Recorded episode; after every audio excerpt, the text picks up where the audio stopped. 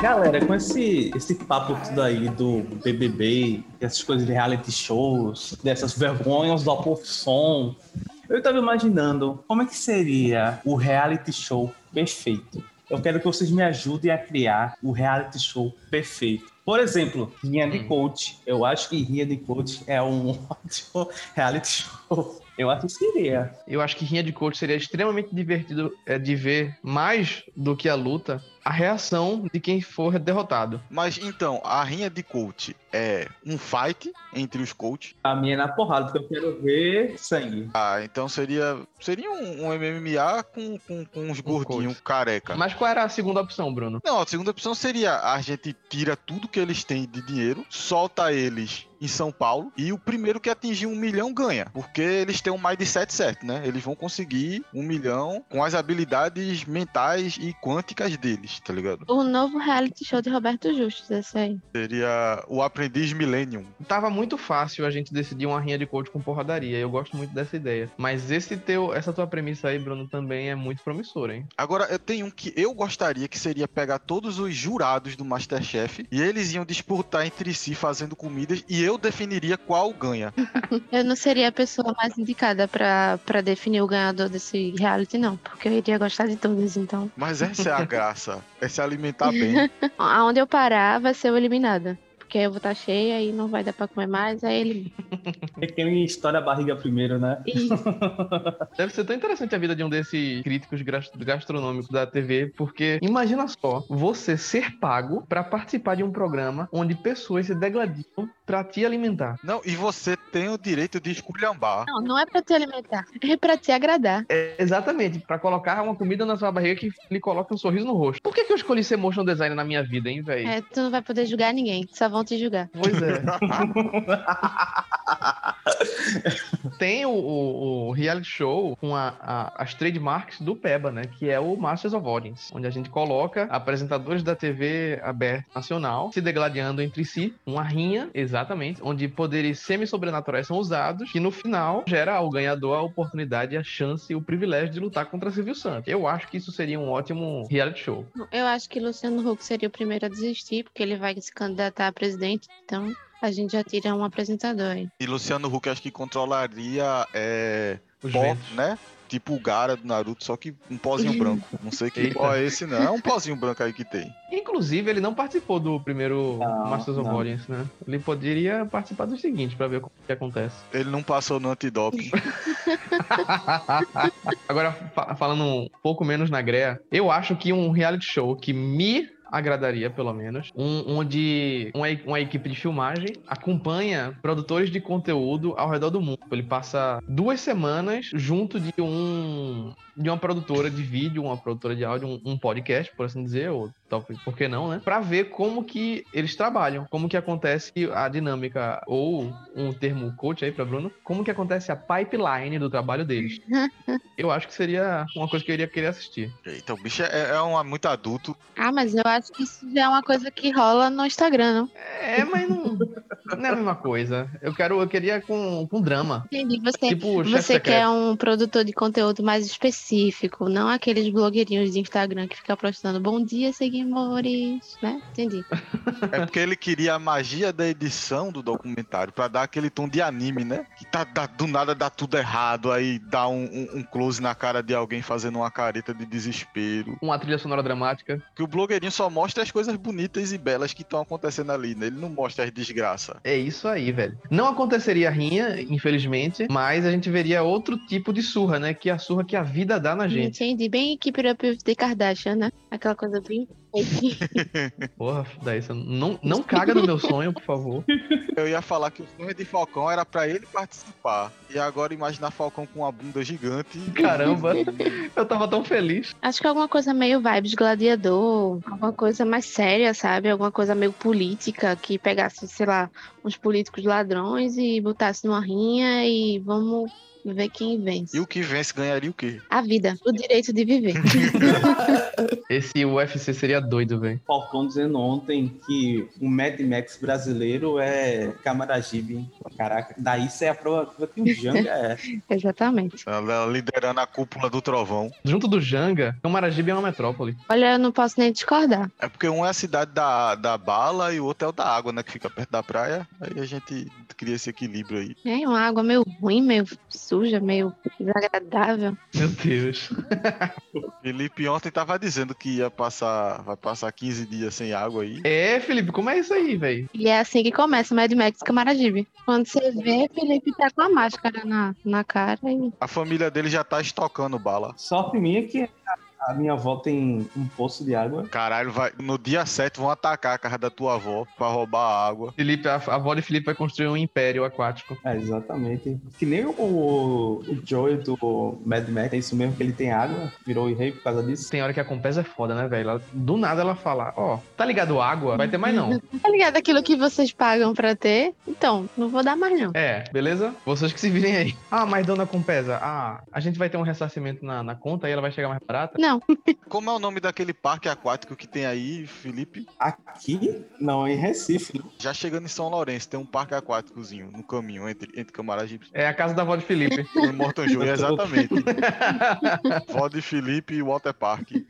Aí a gente chega lá, tá Felipe vestido de velhinha. Que nem aquela véia do, do Todo Mundo em Pânico, acho que é o 2, né? Que fica um negocinho assim vazando. Eu tava pensando mais em Bates Motel. É, mas faz mais a cara de Felipe quando ele começa a rir.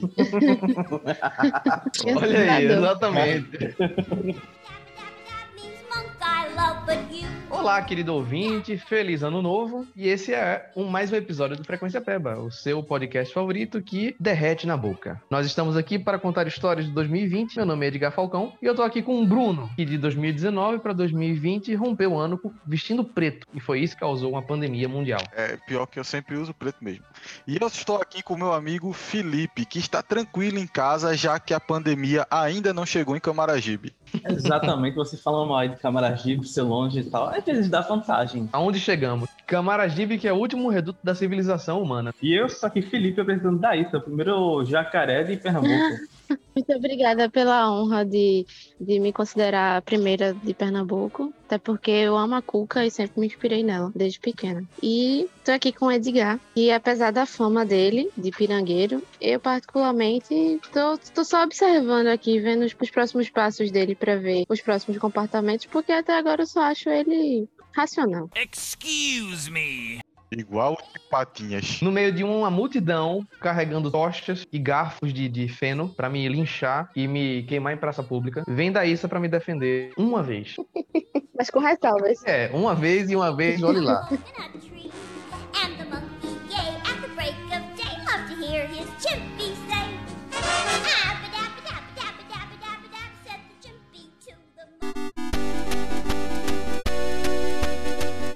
Então aconteceu uma coisa muito engraçada comigo, né? Porque hoje eu acho engraçado, antes eu fiquei um pouco assustada. Coisas que só aconteceriam na quarentena. Tinha, minha, minha mãe tinha uma amiga, porque hoje não é mais amiga dela, né? Depois do que aconteceu, não é mais. Que o filho dela se casou durante a quarentena. E aí tava nesse período de lockdown e tal, a galera não podia se aglomerar, não podia sair, não podia fazer nada. Ele é policial, né? E ele fez uma festa de casamento. Eu acho que tinha umas 50 pessoas na festa. E aí a minha mãe me mostrou as fotos do casamento que a amiga dela mandou pra ela e tal. E eu fiquei um pouco indignada. Com razão, né? Tava no lockdown, não tinha que ter festa, não tinha que ter nada. Espontaneamente e aleatoriamente, eu postei a foto no Twitter. Mas no Twitter eu falo sozinha, né? Então assim, Meu Deus. por quê? É um problema. Porque isso é um problema. Eu falo sozinha no Twitter. E aí eu postei a foto. E aí eu não falei o nome de ninguém, eu não marquei ninguém, eu só postei a foto. Só tinha o rosto de alguém. Não dava pra ver o rosto, porque era tipo uma foto com a galera, todo mundo junto. Aham. E acho que eu não tinha ninguém no meu, no meu Twitter que conheceria aquelas pessoas. Eu nem lembro o que foi que eu coloquei, o comentário que eu coloquei. Eu acho que foi uns três, dois dias depois, que uma menina que estudou comigo comigo, que é prima, sobrinha, sei lá, é um parente desse menino que se casou. Ela viu a publicação e Nossa, aí mostrou pra cara. todo mundo da família dela. Mostrou pra amiga da minha mãe, mostrou pra o menino que casou lá, que é policial. E aí eu lembro que era um domingo, minha mãe me acordou desesperada, falando: Daíssa, o que é isso que tá aqui na internet? Tu postou o que na internet? Eita.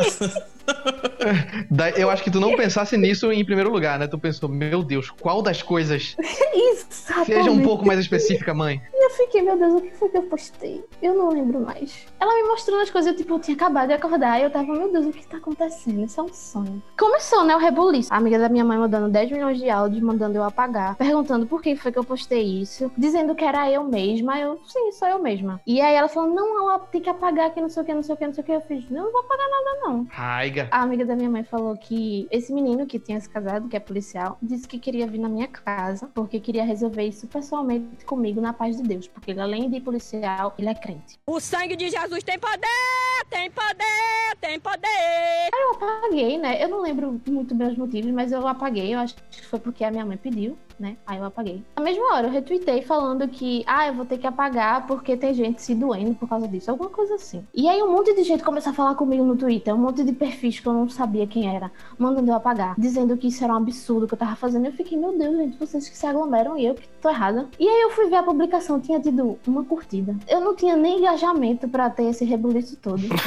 Uma bola de neve de 2 quilos. Aí teve gente falando comigo no Instagram, mandando eu apagar, dizendo que as pessoas poderiam ser prejudicadas por causa disso. E aí eu comecei a bloquear todo mundo porque ficavam falando comigo e eu não queria falar com essas pessoas. Porque elas não têm o direito de me mandar fazer as coisas no meu perfil. Eu não falei de ninguém, sabe? Eu não botei nome de ninguém. Eu não falei que ele era policial. E no final de tudo eu descobri que ele não poderia estar fazendo festa nem nada porque parece que essa galera da polícia pagava uma multa se quebrasse o lockdown. Eita porra.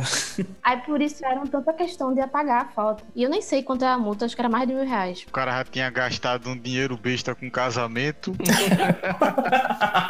Sim, e tipo, eu fiquei, meu Deus, por que esse drama todo? Não teve ninguém que viu essa foto. Eu não sou a Bruna Marquezine, não, pelo amor de Deus. Tu pegou essa foto onde mesmo? Da Issa do Facebook dele, foi? A amiga da minha mãe que mandou pra ela. E a minha mãe mandou pra mim. Ah, E eu postei assim, tipo, aleatoriamente, fazendo alguma brincadeira sobre isso. Esse é aquele famoso Recife é um ovo. Exatamente. E aí, no final de tudo, o menino queria vir na minha casa. Pra resolver comigo as coisas e eu fiquei, pode vir, venha, venha, vamos conversar sobre isso. E aí eu vou gravar essa conversa e a gente vai levar na polícia pra gente descobrir por que, que você estava na minha casa pra início de conversa. Aí só vê a granada de gás entrando pela janela. Truque! Eu tava muito ansiosa pra ele vir aqui, porque eu tava muito determinada a gravar a conversa. E aí eu sei que essa amiga da minha mãe é, ligou pra ela falando que se fosse a filha dela, tinha dado na minha cara, porque Oi? isso era um absurdo o que eu tava fazendo. Que ousadia. Que, meu Deus, que mulher louca. O filho dela comete um crime e eu que sou errada. Aí, resumo da história, eu apaguei a foto. Eu comecei a fazer muitos deboches no meu Twitter sobre isso, mas apaguei a foto. Afinal de contas, o Twitter serve pra isso, né? Exatamente. Não tive nenhum engajamento com isso. Eu não fiquei famosa por causa disso. Ele não veio aqui, ele não perdeu o direito de exercer a profissão dele, ele não pagou a multa, ou seja, foi um estresse desnecessário. Só me fez perder o domingo. foi esse o meu perrengue de quarentena.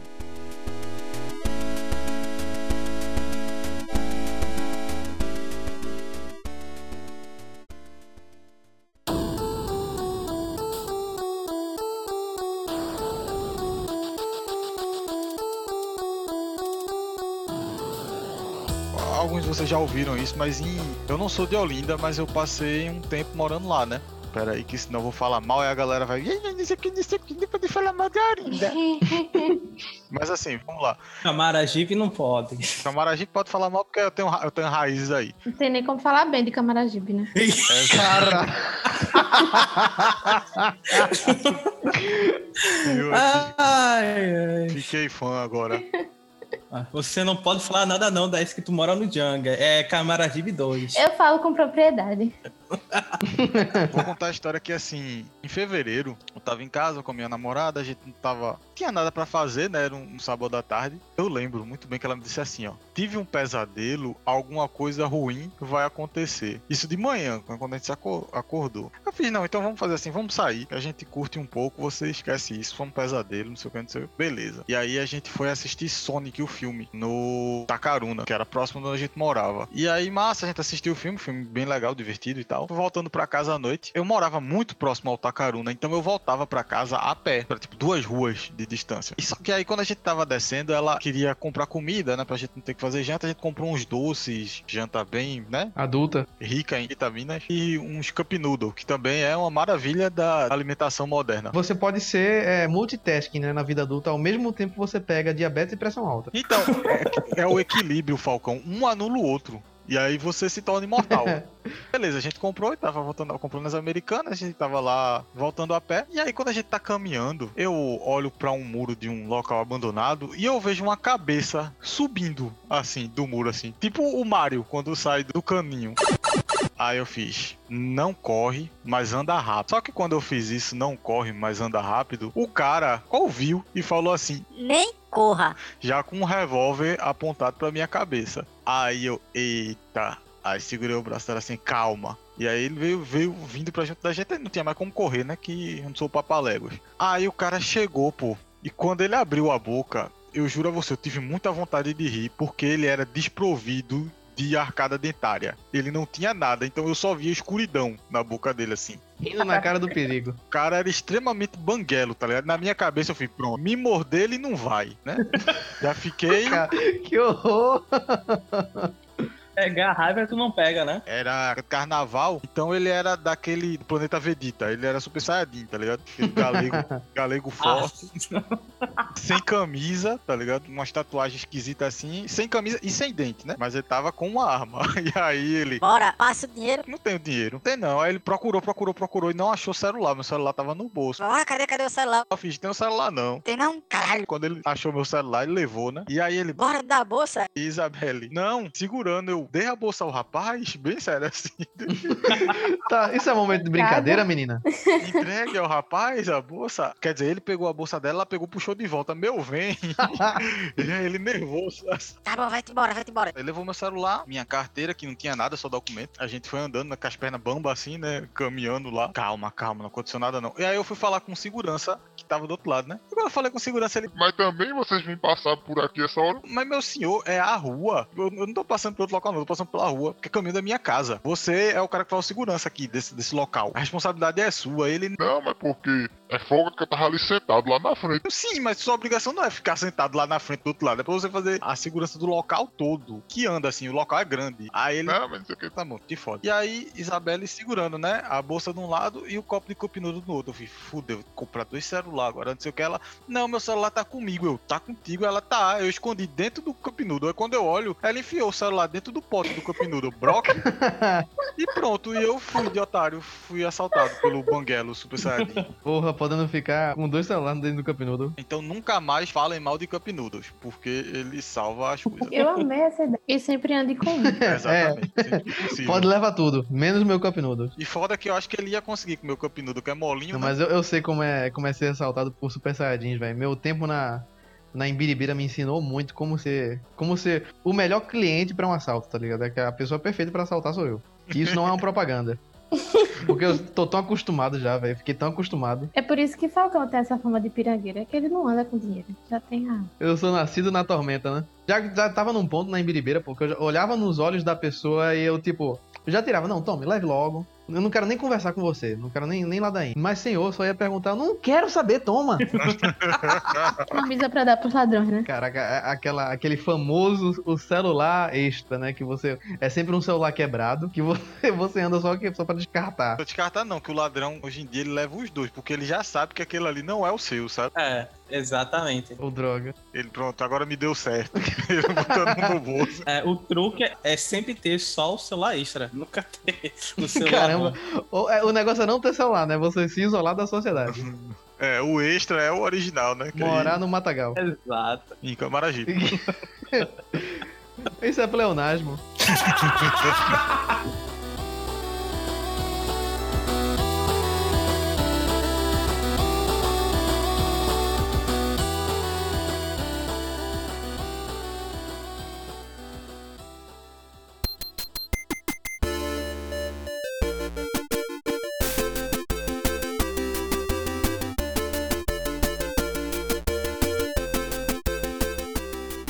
Assim, esse 2020 pra mim foi muito tranquilo. Ah, na verdade foi um ano muito bom. Quando o mundo tava sofrendo, eu tava melhorando. Tava rindo. Todo mundo chorando e Felipe rindo. Claro, não chegou corona em, em Camaragibe. É porque, sei lá, esse ano foi o ano que eu parei de tentar arrumar emprego na área de publicidade. Foi o ano que eu me foquei em, em desestressar a cabeça. Foi o ano que eu consegui diminuir a quantidade do meu medicamento. Então foi um, outro- um ano muito ótimo pra mim. Tentar eu buscar, tentar trabalhar em animação por rig. Aí sim? É, 2020 foi tipo MT Pilu, busque conhecimento, saca? Não teve muito problema aqui pra mim em 2020, não teve treta. Fora a vez que meu irmão, meu irmão que trabalha no mercado grande, conhecido aí, de ataque grande. Na primeira semana que teve o isolamento aqui em Pernambuco, que teve aqui rolê, que teve que a galera mó rica que tava no cruzeiro, teve que ficar isolada lá, teve aquela confusão de ah, arrumar papel higiênico, tem que comprar papel higiênico, não sei o quê. Meu irmão trabalha nesse lugar de atacado grandes. Então as filas estavam horrorosas e uma senhora veio aproveitar e chegou perto dele e espirrou no, no pescoço dele. E questão de espirrar no pescoço dele. Aí foi a vez que a gente, todo mundo aqui em casa pegou Covid. Foi um estresse do cacete. Puta que Ele pariu. achou que ia morrer e chorou. Eu, tava muito pouco, eu já sabia, né? Eu não tenho idade pra morrer e tal. Eu tava preocupado mesmo com meus pais. Mas esse ano foi é, 10 de 10 pra mim, saca? Tirando essas consequências aí. Sair de casa ou não sair de casa mesmo, isso não mudou. Isso não mudou, O né? isolamento continua desde então. Mas eu queria saber de vocês três aí, que vocês três trabalham. Esse ano teve o tal de ofício caseiro. Aí eu queria saber como é foi pra vocês três. Pra mim foi ótimo. E Sim, velho. Caramba, eu nunca pensei que fosse que eu fosse ser tão produtivo trabalhando de casa, velho. É, eu, inclusive, tô conseguindo é, realizar mais coisas no meu trabalho principal, né? De casa, tá ligado? Porque, caramba, você não precisa pegar trânsito, bicho. Você consegue é, bater o seu ponto lá, entre aspas, né? De, de pijama. O de pijama dele é só de cueca, ele tá tapeando aí.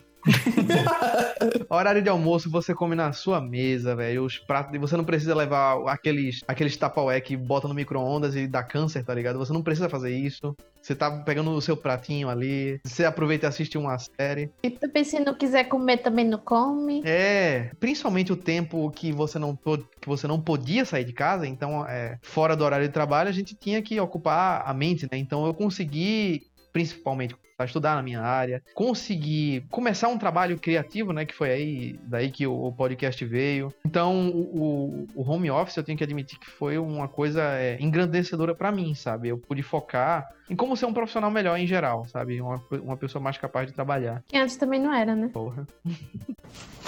Are you trying to hurt my feelings? Because if so, you are succeeding. Caraca! É isso aqui pra ataque grande, hein?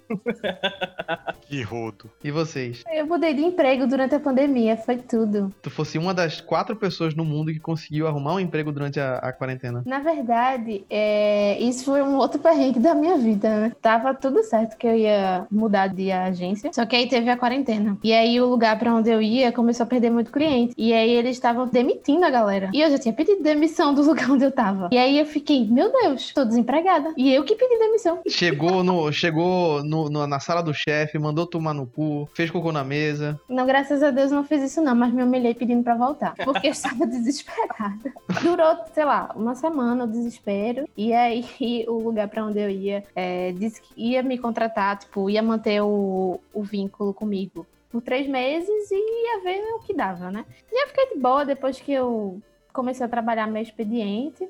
Aí eu tirava a manhã de folga, e pra mim era ótimo, porque eu tava precisando. E aí depois me contrataram, de fato. Isso aí, arrasou. No final deu tudo certo, graças Tu a trabalha Deus. com o que, Daisy? Eu sou publicitária. Mas o importante é ter saúde, né? Eita, exatamente. Call an ambulance, but not for me. Uma risada sem negar. Tamo junto. É acho que publicidade e saúde não deveriam estar na mesma casa. É, velho, eu sei como é. Tamo junto nessa aí. Falta Bruno falar da experiência dele com home office. É porque assim, eu já morava bem perto do trabalho. E aí o que aconteceu, na verdade, é o contrário. Eu decidi ficar mais longe do trabalho, me mudando para onde eu tô agora. É um bairro que é o bairro onde eu cresci, então eu me sentia mais à vontade aqui. Durante a quarentena, até porque, como eu já falei, aquele bairro lá que as pessoas, os jovens, gostam, eu não me dei bem não, tá ligado? Que eu morava anteriormente. Quando começou a pandemia, eu já tava meio que planos de abrir essa nova empresa, né? Meu chefe tinha me convidado pra gente tocar uma escola e eu ser o coordenador e dar algumas aulas, coisa que eu nunca tinha feito. Então já tava naquela pilha doida de tipo, fudeu, né? Como é que eu vou fazer isso? E estudando pra caramba, isso também por volta de fevereiro. Veio a pandemia, me assustou porque a princípio as aulas iam ser presenciais, então mudou para home office, as aulas EAD e aí minha cabeça ficou a mil, tá ligado? Eu só trabalhava no começo do ano assim, fiquei doido e não, não descansava. Foi até daí que começou a ideia de ter um horário reservado para conversar com meus amigos e tal, porque senão eu ia pirar. Mas agora que já, já tá em dezembro, já tô mais calmo. Depois que engatou a parada, a gente acaba acostumando. Eu não gostava de trabalhar home office, eu já tinha trabalhado antes, mas agora nessa nova casa eu até consigo me organizar melhor e tal. Eu realmente não pretendo voltar a trabalhar local tão cedo, sabe? Eu acho que só lá para maio, até as coisas se organizarem e eu perceber também que eu não virei um jacaré. É importante né, fazer o teste prático. Exato. Apesar que é até bom, né? Que quando chove alaga e a gente, como jacaré, a gente vai ter essas Exatamente. facilidades de locomoção. Fora que se forem te assaltar de novo, tu não precisa de um Noodles. E eu vou ter mais dente que o bandido, que eu já tenho, né? Mas agora eu vou ter muito mais. É a vantagem. Eu queria muito que esse cara ouvisse o cast, velho. O Banguela. Você, você que tá ouvindo, você vai morrer antes do Natal, bandido Banguela. É, Seria uma experiência muito curiosa se a gente recebesse um comentário, uma mensagem direta no Instagram, tipo: Ah, fui eu, o bandido que te assaltou, Bruno. Eu ouço vocês. É, vendi teu celular e comprei uma prótese, otário. Dizendo pra mim, tá? Não, é, vendi, comprei uma prótese, você mudou minha vida, agora eu tenho um emprego. Abandonei a vida do crime porque agora eu consigo ter um sorriso limpo. Aí ele vai se emocionar. Torço por ele, né? Ele consiga. Nos primeiros meses, a gente em casa, né, sem, sem sair pra trabalhar, sem sair pra ver ninguém e ficando preocupado com o sedentarismo, né, coisa que eu já era, que só tava se intensificando. Ah, eu já engordei, já desisti disso. É só ano que vem. A ideia que eu pensei que fosse brilhante foi, não, vou começar a fazer exercício. Eu tenho que confessar que durante 14 dias, precisamente, porque eu abandonei depois, eu pratiquei yoga. Ah, massa. Legal. Foi show, velho. Eu tenho que dizer que foi show. Foi um- era um aplicativo, é. Eu recebo até hoje e-mail que eu, que eu fiquei com preguiça. Cavaleiros do Zodíaco.com. É, Ryoga. tenho, um- tem uma cachoeira aqui perto, eu tava fazendo ela voltar. É ele que faz isso, né? Não, seu tio. Se- Eu não sirvo nem pra referência de anime, velho. Caralho. Assist- não tinha televisão quando era criança, então tá de boa. A diversão dele era olhar pra, pra o céu e ficar imaginando os desenhos nas nuvens, pensando como seria bom ter a Nickelodeon. Era o Down Dog, que é um aplicativo que até hoje eu recebo ofertas porque eu tô com preguiça de sair da lista de trans- transmissão de e-mails, porque vocês sabem que eu não vou assinar um serviço pago pra praticar yoga, né? É, isso aí, isso aí não, não, não tinha dúvidas. Interessante como você percebe que. Quando você percebe que yoga não é o que você tá pensando. É difícil fazer, bicho. E o nome do aplicativo é Down Dog. É, cachorro baixinho, ba- baixo cachorro. Parece que tem, uma, a- tem a posição do cachorro no yoga. Tu não chegou nessa aula, não? Eu cheguei a fazer, que é a mais facinha, que é, é só quando você precisa, sei lá, arquejar a coluna enquanto você tá apoiado nos joelhos e nas mãos. Que pra, isso para quem usa o computador o dia inteiro com a coluna curvada, instala vértebras que você não sabia que tinha. Daí, o, o- além do meu sedentarismo, né, o aplicativo acabou o período de avaliação gratuita, que foi o último prego no caixão para fazer com que eu parasse de praticar. É, foi um período bom da minha vida. E diga-se de passagem, foram 14 dias que eu não, que eu não segui assiduamente, né? Era, fazia um dia e no outro dia eu já tava com preguiça. Aí no, no terceiro dia que eu já tinha praticado, é, o peso na consciência batia, aí eu voltava a fazer e o ciclo se repetia até duas semanas depois eu abandonar. Mas foi curioso. Inclusive, se, se tiver o, o cachorro da Down Dog ouvindo esse podcast, é, eu seria um, um ótimo garoto propaganda da Down Dog. É, só um pretexto para eu poder fazer exercício enquanto ganho dinheiro. Eu não acho, não. Tu abandonou. Como é que tu ia ser um bom garoto propaganda? Eu seria a- o avatar da mudança de hábitos. Esse menino quer ganhar dinheiro de todo jeito. Daqui a um ano a gente fazer. Ah, um ano da pandemia. O que foi que mudou? Ah, eu comecei a praticar yoga graças ao Down Dog. E parei graças à procrastinação. É. Mas eu acho que esse ano, Falcão, boa, acho que todo mundo engordou, tá ligado? Ah, foi- acho que foi o ano pra ficar parado mesmo. É, velho. Acho que ninguém conseguiu ter um objetivo físico. O ano em que todo mundo engordou um pouco, ficou um pouco mais alcoólatra e um pouco mais ansioso. Resumiu bem. Exatamente. Esse foi 2020, um ano do alcoolismo e sedentarismo. Eu já falei pra vocês da minha história do Uber que tomava remédio pra verme esse ano. Ah! Tipo, eu, eu voltei a morar no bairro que eu cresci, né? Na verdade, eu tô morando no bairro ao lado. E aí é relativamente próximo da casa do meu pai. Acho que foi no dia do aniversário dele, dia 31 de outubro. Eu fui lá de Uber. Só que aquela coisa, vou lá, abracei meu pai e voltei pra casa. Então eu fui e voltei de Uber, que era pra não ter contato humano. E aí quando eu tô voltando, tá lá o cara do Uber, né? De máscara, eu de máscara, senta atrás. E aí ele, E aí, como é que é? Tá andando muito aí? Uber querendo conversar besteira, né? Aí eu, não, tô, tô. Aí ele, Essa máscara aí, pô, só uso só porque é obrigação, que eu tô imunizado. Olha. Caralho. aí eu, tá certo. É, tenho duas irmãs que são médicas, e aí as duas me passaram. um nome de remédio que eu não vou dizer porque eu não lembro o nome do remédio, mas era um remédio de verme que, segundo ele, as irmãs dele que são médicas indicaram a população para tomar e disseram ainda mais que isso imuniza contra o coronavírus, pois, nas palavras dele, Se mata verme, mata vírus. Tá certo. a associação era essa. E ainda mais, disse que o pai dele, de 70 anos, também toma esse remédio com frequência por causa das irmãs e nem gripe o velho pega mais. Vai pra tudo que é canto, provavelmente faz até alpinismo. O velho é- virou imortal. Disse, Pai não pega nem, nem, nem, nem nada mais. Não pega mais gripe. Vivia gripado, agora tá aí todo feliz. tomando vermitilina, vermiquilina, um negócio aí que eu não lembro o nome. E eu, sim, pô, massa. E aí é uma ladeira gigante pra sair da casa do meu pai pra chegar onde eu moro. E ele acelerando muito. E quem me conhece sabe que eu sou falador. Se eu ficar com raiva do cara, eu falo logo, esculhando logo. Só que tipo, ele tava correndo tanto e por cima das lombadas que eu fiquei com o cu na mão. tá eu tava sentado, segurando com as duas mãos o banco assim, ó. E ouvindo ele falar merda e ele dizendo que tentou respeitar a quarentena, mas em dois meses gastou 10 mil reais Taca, cebola. e aí o jeito foi voltar a trabalhar. Mentindo da minha cara, tá? Eu digo, meu irmão, eu só quero chegar em casa, velho. E ele acelerando o carro lá e falando do remédio de verme. Segundo ele, era tipo a Umbrella, tá ligado? Esse remédio de verme aí, ele cura todas as doenças, vírus, porque mata, mata verme. Porém, a indústria não quer que o povo saiba para que o povo continue comprando outros remédios menos eficazes. Mas as duas irmãs dele, que são Iluminadas. elas são abençoadas, elas têm essa receita aí de tomar remédio de verme que você não pega mais nenhum tipo de vírus porque mata verme. Então é um animal maior, né? E por falar nisso, vocês se depararam, por sinal, com algumas dessas técnicas mirabolantes de soluções milagrosas contra o corona? Porque eu tenho uma história sobre isso também. Eu tenho também. Uma pessoa relativamente próxima, na verdade, uma pessoa relativamente distante, que brotou no meu WhatsApp é, solicitando serviços, né? Enfim, que queria é, me visitar. Olha, não tô recebendo visitas aqui porque eu não acredito que eu tenho que explicar isso, né? Mas isolamento social. Ah, não, mas eu não tô, eu tô imunizado contra o corona. Ué, como assim? É porque todo dia de manhã eu faço reposição de enxofre e como um dente de alho. Isso repõe, isso repõe o, o- a imunidade natural da pessoa contra o corona. E eu fiquei pensando, caramba, velho, o mundo inteiro, gente, centros de pesquisas nas maiores potências mundiais, tá ligado? E a cura tá na encruzilhada aqui em Recife. Era só comer alho e fazer reposição de enxofre. Ou seja, de manhã ela dá uma passadinha no inferno, que é pra ver se tá tudo certo lá, pra pegar o enxofre. Afasta um vampiro e fica tudo tranquilo, né? pois é, o famoso chá de boldo funciona e enrabamos o Covid. Falcão, é exatamente essa mesma história. Que aqui em casa, a minha família todinha começou a tomar ah, azeite com vários dentes de alho.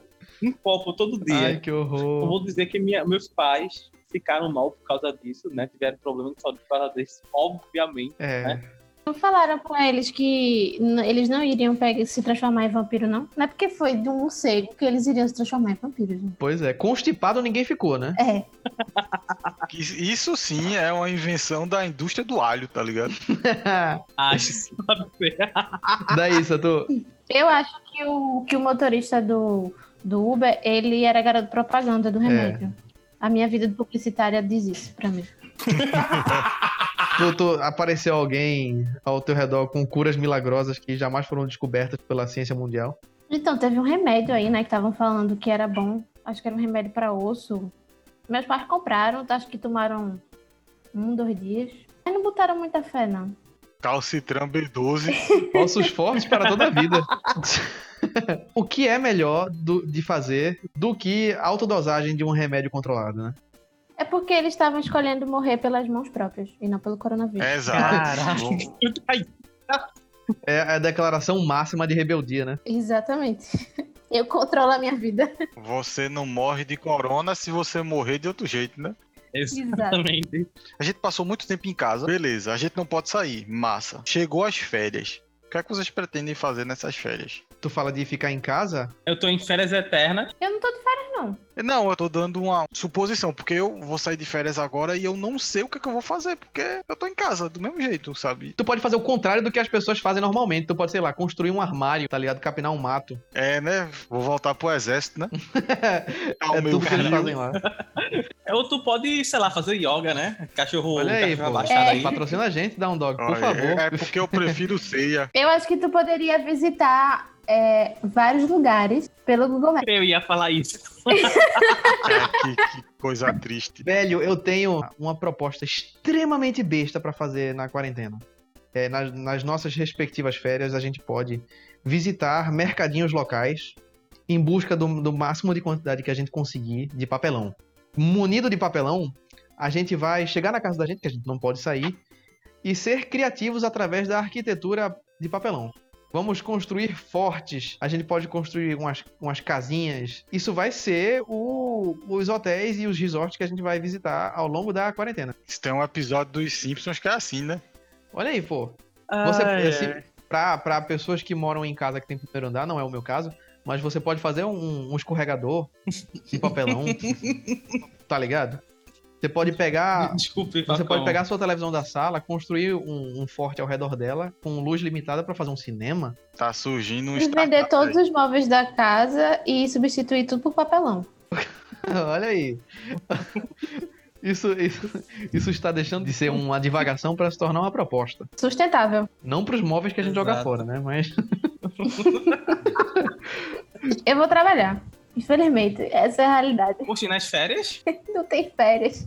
em nenhum momento é PJ, é? Mas tu nunca vai ter férias? Não, me- mentira, mentira. Eu vou ter recesso agora. Mas é 10 dias só. Dormir, eu acho que eu vou dormir. Faz muito tempo que eu não durmo. Vai ficar um pouco em casa, né? Vou ficar um pouco em casa. Exatamente. E tu, Felipe? Ah, eu vou ficar fazendo. Eu vou tentar arrumar emprego, na verdade, né? Olha aí que menino proativo. Durante as férias vai, Não é? vai procurar ser contratado. Se você contrata, contrate Felipe. Pro quê? Não sei, escolhe. Ele tá fazendo. Aberta a propostas. É, Exatamente. piloto de Pagar avião a revendedor inodê. É,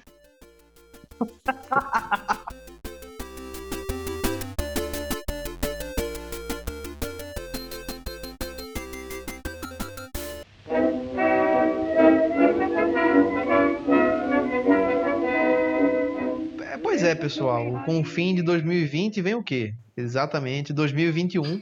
E com ele esperamos, né, sei lá, vacina. A gente espera não precisar mais lidar com tanto afinco em relação a álcool em gel e máscaras. Voltar, sei lá, para o que a gente pensava ser o ideal antigamente. E que a gente siga em frente para que o, o- o podcast de retrospectiva 2001, vamos torcer para que o Frequência Peba continue vivo, seja da gente contando como 2021 foi um ano melhor do que 2020, né? Eu fico pensando que 2021 vai ser tão assustador que tu voltou que o, dizendo que o próximo vai ser o de 2001. Ou seja, a gente vai regredir 19 anos. Não, mas na verdade vai ser 2001, uma odisseia das vacinas. Se você gostou dessas nossas pequenas opiniões, por favor considere seguir a gente no Instagram, né, Bruno? Isso, é o arroba frequência peba sem número de rombo. Então é só botar lá, arroba frequência peba, que você pode conversar comigo, conversar com o Falcão, xingar a gente, indicar seus amigos. Você vai ficar ligado quando sair episódios novos que a gente anuncia primeiro lá, né? Hoje o menino infelizmente não pôde estar com a gente, o menino Pedro, mas tem toda a alegria e espontaneidade de Pedro lá. É uma coisa contagiante, você vai poder ver lá. Sem Pedro, parece que a gente tá faltando uma chama de alegria, né? Não é, rapaz, chega, fica o dia fica morgado. O solzinho do Teletubbies não ri mais. É, Daísa, muito obrigado por ter participado aqui com a gente. Sinta-se à vontade para ter o, o palco para si, para dizer onde que a gente pode te achar no mundo, na internet. A, a comunidade do Frequência Peba também acompanhe é, seu, seu Twitter para que você não precise mais falar sozinha, né? É muito fácil me achar, só tem eu no Twitter. D-A-Y-S-S-A. São dois A, muito importante. É, Daísa que é o nome dela de Daísa, né? Isso. Quem tem o privilégio de colocar o próprio nome como user? Só eu mesmo. É, não é Daísa é, data de nascimento ou Daísa exclamação underline. Só Daísa, porque não existe mais ninguém no mundo com esse nome. Esse SSSA no final parece uma sigla de algum órgão do governo, né? Talvez seja. Cair no ar.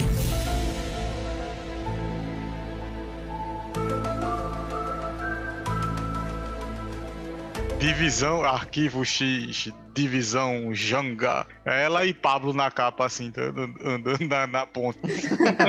É, braço cruzado, costas costas. Pois é, Daísa está no Twitter como arroba Daísa. Então é isso, pessoal. É, muito obrigado novamente por ter ouvido a gente e a gente se ouve no próximo episódio. Até mais Daísa, até mais Felipe e até mais Bruno. Meu nome é Edgar Falcão e tchau, tchau. Amém. Tchau! Tchau.